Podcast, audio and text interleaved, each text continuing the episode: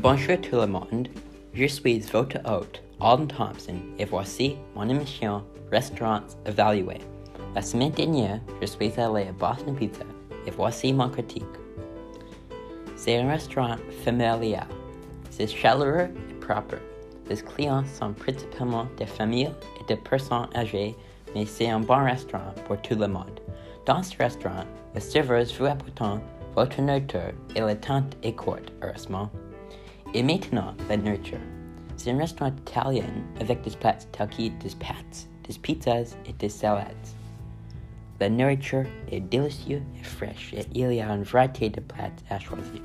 De plus, les prix sont raisonnables pour la nourriture que vous obtenez. Mon plat préféré dans ces restaurants est les spaghettis. Dans l'ensemble, c'était une bonne expérience et un restaurant que je recommande certainement.